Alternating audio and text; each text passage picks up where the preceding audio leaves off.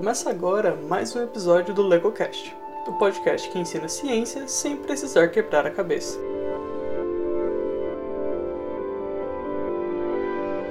Durante a segunda temporada do programa, temos discutido cada um dos capítulos do e-book Mídia, Cultura Inovativa e Economia Criativa em Tempos Pandêmicos, lançado em janeiro de 2021 com o apoio da Grades Editora, do Lecotec, do curso de doutorado de Mídia e Tecnologia da FAAC Unesp e da CAPES.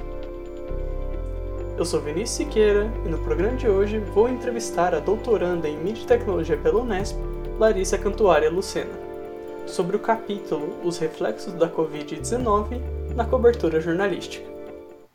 Para começar, eu queria agradecer a Larissa pra, por ter topado participar de mais um, é, de um episódio aqui do LecoCast, assim, é, topar aqui para falar do artigo que ela e a Ângela escreveram para o e-book Mídia, Cultura Inovativa e Economia Criativa em Tempos Pandêmicos e agradecer por estar topando fazer parte desse projeto. Olá, Vinícius. Olá, os ouvintes.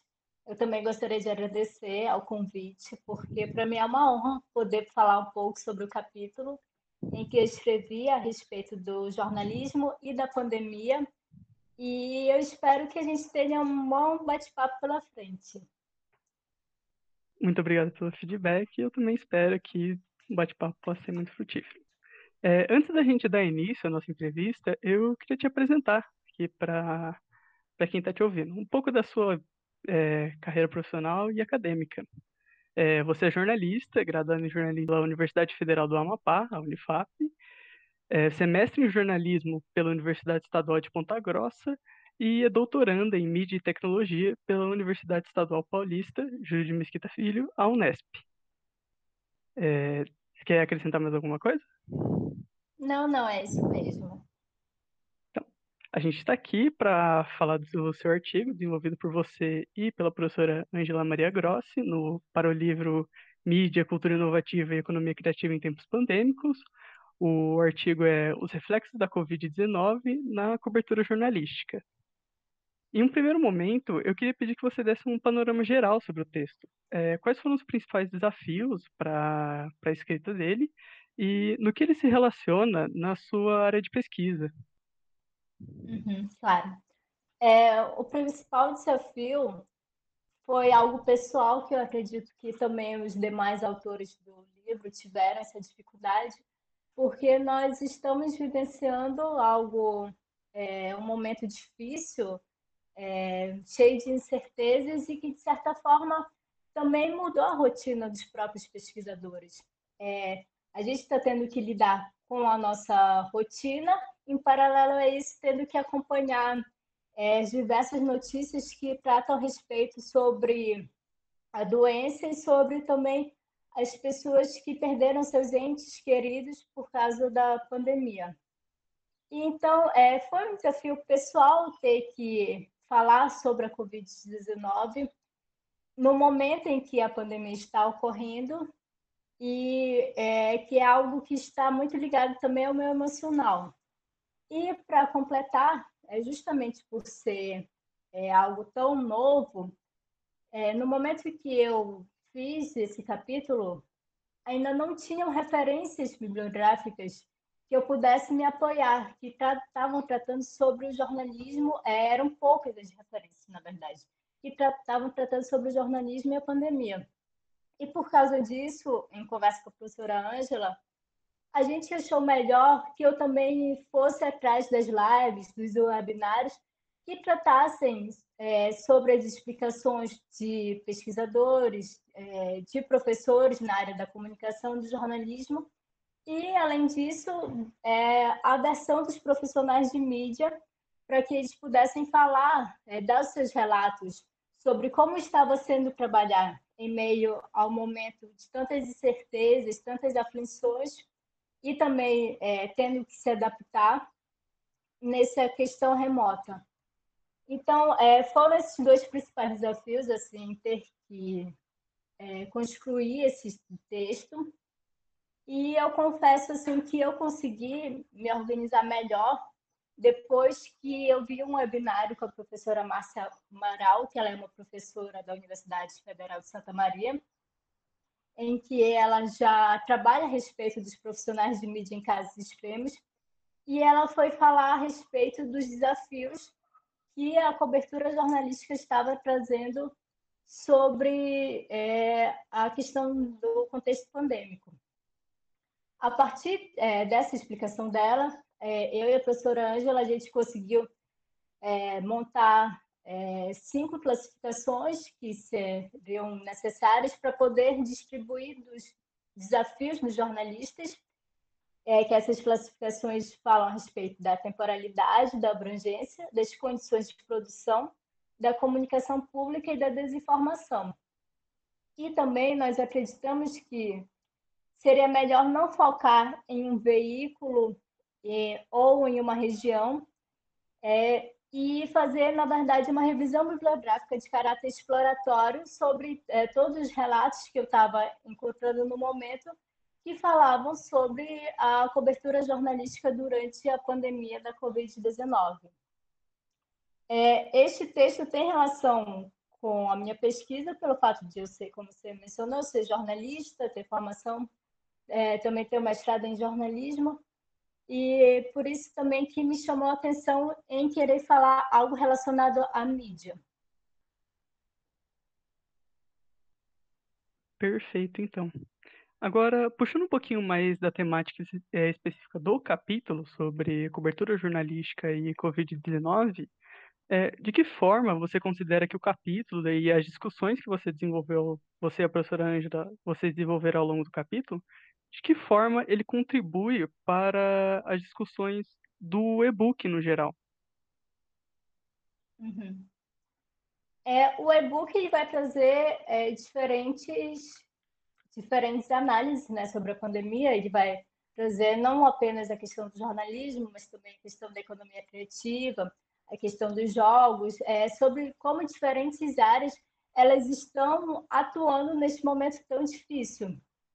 E é, ele veio de uma ideia da professora Ângela com o professor Juliano durante a disciplina do doutorado. E justamente por ser uma, é, ser uma disciplina, ser um programa em que agrega diferentes profissionais, diferentes pesquisadores, então foi muito interessante ter várias visões sobre o mesmo tema, né? o tema em si, que é a pandemia.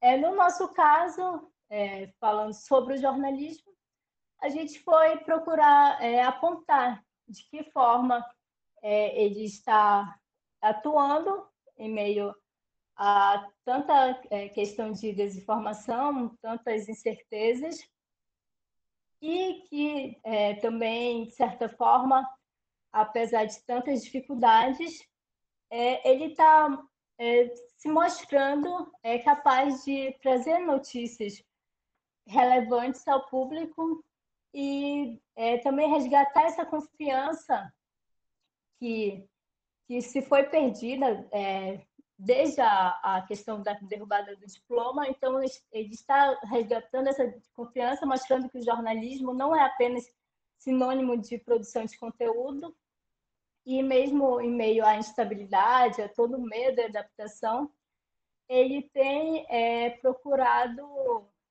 é, procurado mostrar o seu papel, assim, é, mostrar a sua relevância, a sua relevância pública.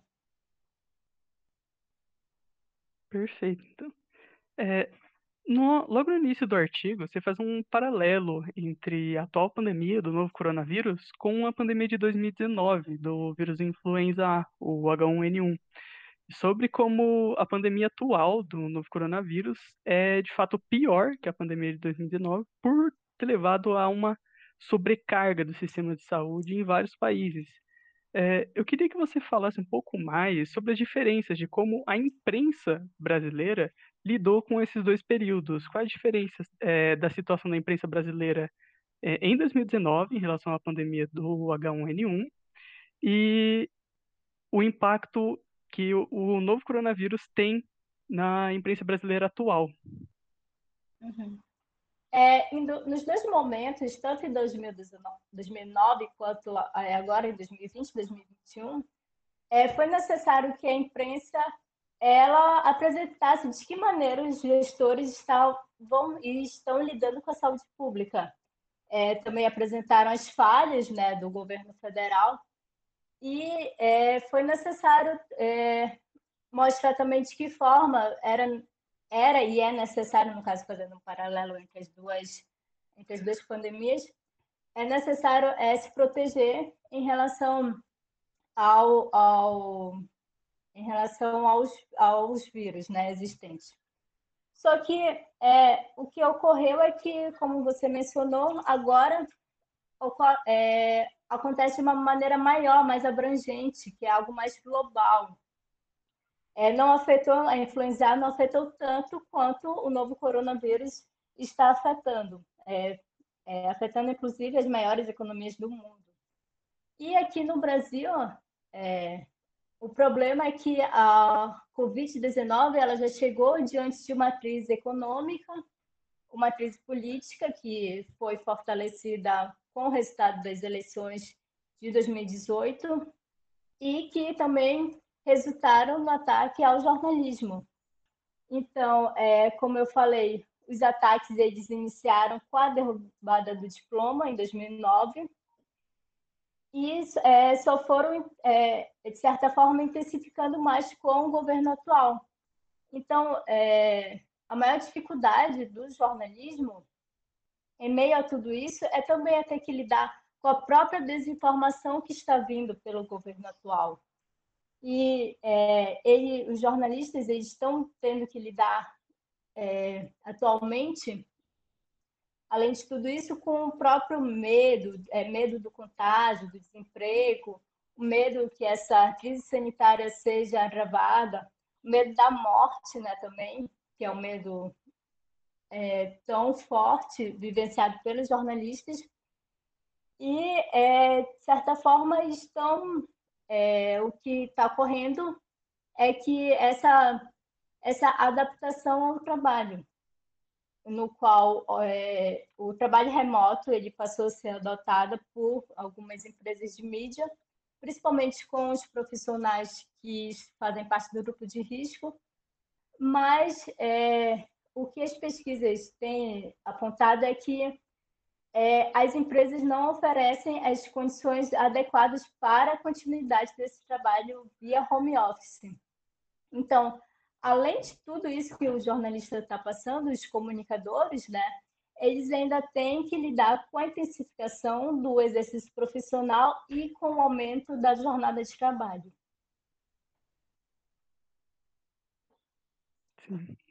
É, Agora, levando em consideração o período no qual o, o capítulo foi escrito, primeiro semestre de 2020, é, que mudanças que você enxerga na, man na maneira que o jornalismo brasileiro vem lidando com a, co a cobertura jornalística durante a pandemia e vem lidando com todos os desafios que vêm junto com essa, com, com essa atividade de cobertura, é, levando em consideração que agora a gente que agora estamos em um outro período da pandemia, assim, com vacinação e tal, é, projetando até mesmo um pós-pandemia.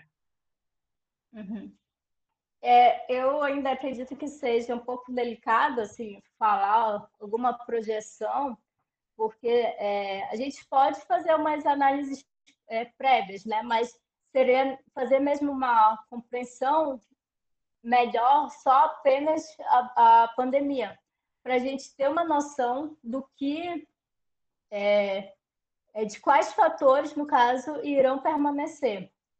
Mas é, o que eu percebo é que, é, em, apesar das condições precárias que os jornalistas vêm vivenciando desde o início, é, tem a questão, como eu comentei, que o jornalismo ele tem conseguido é, mostrar seu papel social e renovar sua crença, é, mesmo é, e isso tem muito também a ver com a questão dos jornalistas sempre é, procurarem uma orientação de especialistas da área. E foi muito interessante assim essa abordagem que está sendo feita atualmente para a vacina, para a questão do, da importância dos profissionais de saúde. E eu analiso é, algumas, algumas é, alguns aspectos que provavelmente irão permanecer, no caso que foram intensificados por causa da pandemia. É, e um deles é a própria questão do uso dos dispositivos móveis, que eles estão sendo adotados, inclusive, pelos profissionais que fazem, é, no caso, que trabalham em televisão, que até então, né, a televisão é, exigia aquela questão do, do rigor da, das imagens, tudo mais, do enquadramento, e que é, ela também tem adotado por alguns jornalistas é, os dispositivos móveis durante a sua cobertura. É, agora pegando um pouco um gancho, que estamos falando das mudanças do jornalismo ao longo da pandemia, é, e tomando como base os apontamentos que foram feitos ao longo do capítulo, é, quais habilidades sim, você considera que o, o profissional de jornalismo teve que desenvolver ou aprimorar ao longo da pandemia para suportar todo esse período, é, suportar as turbulências assim, e o contexto no qual o jornalismo já estava inserido antes da pandemia e o que você acha que ainda precisa ser desenvolvido pelo profissional do, é, de jornalismo? Eu acredito que é, essa questão tecnológica já estava iniciando. É, talvez tenha sido mais resi resistente para os profissionais que estavam mais tempo, né? Só que, é, de certa forma, foram intensificadas é, desde o ano passado e que é, o jornalismo ele, ele se viu, no caso presente, é, se viu é, necessário assumir esse protagonismo da questão da cobertura. É, até porque, não querendo politizar né, essa questão da cobertura, porque não pode, é, a narrativa jornalística ela não pode ser politizada, mas eu percebo que o, o jornalismo ele tem assim conseguido questionar algumas declarações, algumas inverdades é, propaganda, propagadas por pessoas relacionadas ao governo federal, inclusive a própria presidente da República, minimizando os impactos é, da pandemia. Então, é, eu vejo isso como positivo, tanto é, essa questão tecnológica, que foi intensificada, quanto é, a questão do jornalismo enquanto é protagonista da, da é, enquanto protagonista como o anunciador da catástrofe. Ok. É, agora, para a nossa última pergunta, antes de encerrar o programa, é, você já abordou um pouco dela e agora há pouco, que é logo ao final do texto você fala sobre a reafirmação do papel social do jornalismo e que ainda era cedo para fazer qualquer tipo de projeção a respeito de coisas como é, retorno financeiro e audiência, em geral, para é, o jornalismo. Então, é, eu queria perguntar: você acredita que ainda seja cedo para fazer qualquer tipo de projeção? E o que você crê que vai permanecer no jornalismo brasileiro que foi desenvolvido ao longo dessa pandemia? É, então, eu ainda acredito que seja um pouco cedo, porque é, qualquer análise, assim, durante o momento, é, durante o contexto que nós estamos vivenciando, é uma análise complicada de fazer, né? Porque a gente não sabe como vai ser o pós, é, e talvez é, eu espero que, não sendo positiva demais, mas eu espero que permaneça essa confiança, que esse resgate que o jornalismo está conseguindo trazer. Mas é, eu acredito que ainda é um pouco cedo, é, ainda continua é, é um pouco cedo para fazer uma projeção de que será assim, é, de certa forma, porque é, é, será assim, porque o jornalismo seria, no caso, melhor analisar uma comparar, né, de como ocorreu com a pandemia e como vai ocorrer no pós, para poder ter uma projeção melhor. Mas é, existem alguns momentos que vale assim analisar é, que um deles foi a questão do consórcio do veículo da imprensa, que passou a divulgar os dados dos mais detalhados é, que não estavam sendo apresentados pelo Ministério da Saúde. É, isso ocorreu após um apagão no site do Ministério da Saúde em junho do ano passado. E no dia seguinte, esses é, seis veículos é, se reuniram justamente para discutir a respeito do método de coleta para continuar indicando os dados da doença, até porque esse quantitativo ele é importante, né? Então, é, eu acredito que seja é, um momento que vale ser lembrado, vale ser destacado, e o outro é, diz respeito à própria atuação das agências de checagem, que elas têm sido fundamentais para justamente é, confrontar essas tentativas de descredibilizar a imprensa. Então, é, são, são dois exemplos assim que eu lembro no momento que mostram que é, o jornalismo ele tem conseguido é, tem conseguido retomar toda aquela questão da, de renovar sua crença com a população, com informações confiáveis, que é sempre importante lembrar, né? que é confrontar a desinformação confrontar a questão de quem é contra a vacina, contra as orientações dos, dos órgãos, eh, das autoridades sanitárias.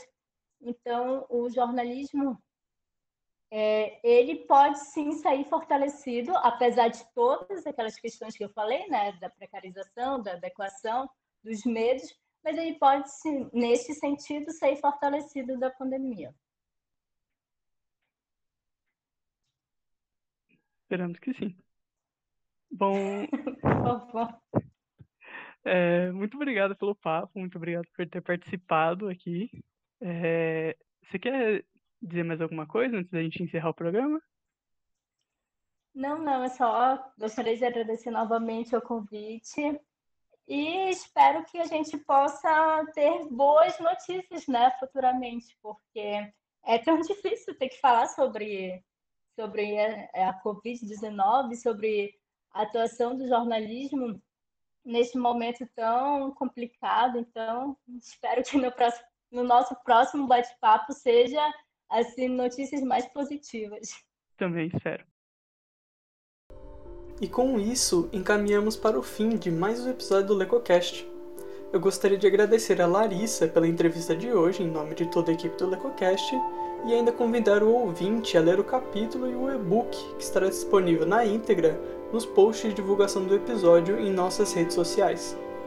E reforço que você pode ter acesso a mais conteúdo sobre tecnologia, comunicação, inovação e criatividade no site do Lecotec, www.lecotec.net.br. O Lecocast de hoje fica por aqui.